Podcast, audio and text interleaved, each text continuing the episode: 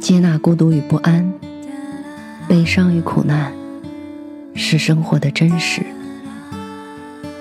坚守温暖和希望，是活着的本质。我相信，胸中装满深切的爱，生活就会灿烂千阳；内心保有沸腾，世界会为你绽放。愿我们都能在不期而遇的温暖中，满怀生生不息的期望。晚上好，我是 Mandy。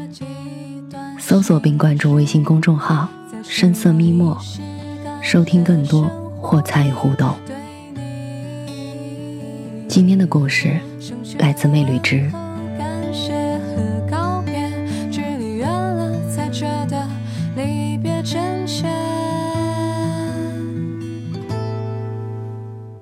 酷成为了一个流行词，不知道从什么时候开始。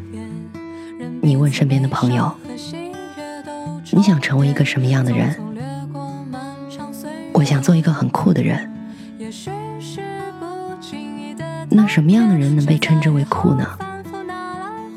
没几个人能答得上来。更多的是一种内在的心理感受。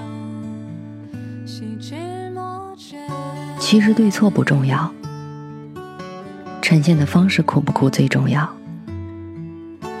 一件事情，只因为我们用了自己认为酷的方式去表达，就能说这件事是对的吗？我觉得没有这个道理。在搜索框输入关键字“不合群”“酷”，出来的文章一大堆，其核心思想无一例外的都是不合群的人。其实真的很酷，真的是这样吗？我觉得有待商榷。不如我们反过来想，那些活得很酷的人，你为什么只看到他们的不合群呢？不合群，不属于这个群体，不适合这个群体，就这么简单的意思。在网络上似乎被无限的扩大了。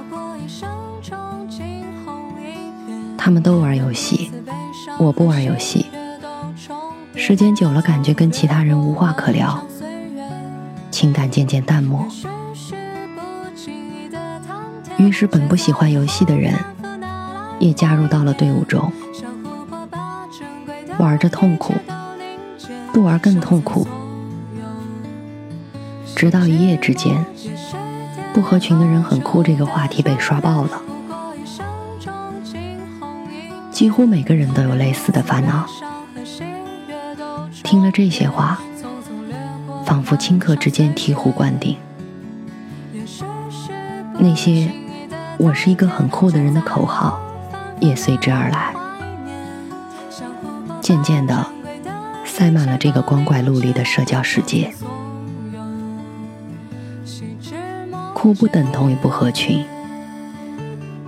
但如果说在追求自我的路上，自我的这种酷跟合群又是相互对立的。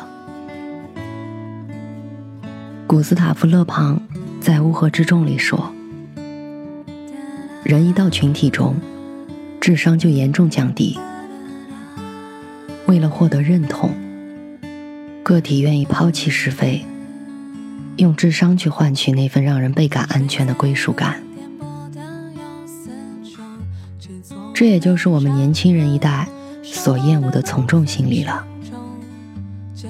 人云亦云，没有独立的见解，其中很大一部分原因都来自于我们内心深处对不合群的恐惧，鹤立鸡群，一枝独秀。我们嘴上这样叫嚣着，但当我们置身于人群中，在需要展现自我的时候，我们恨不得像只鸵鸟般，把头埋得低一点，再低一点。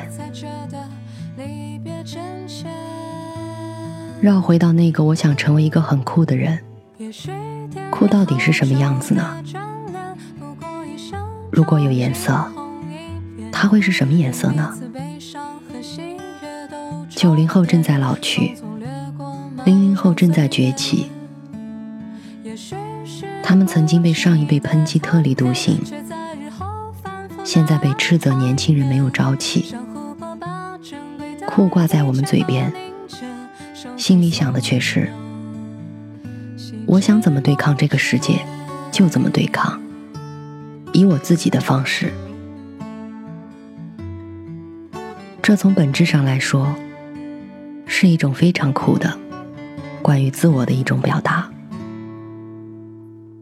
为何那么多人都十分喜爱鲁迅这句话？牛羊才成群结队，猛兽都是独行。一方面，它阐释了自我和群体的区别；另一方面是心之所向，我们希望拥有猛兽一样独行的勇气。不合群不一定是苦，而想变酷，不合群只是路上的一道荆棘，跨过去就好了。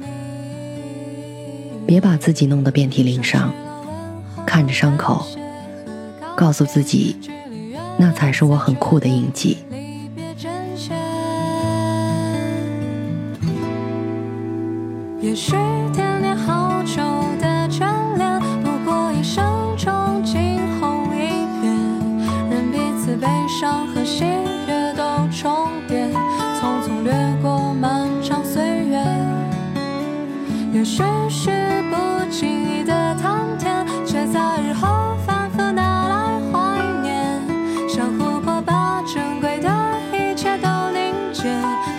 song.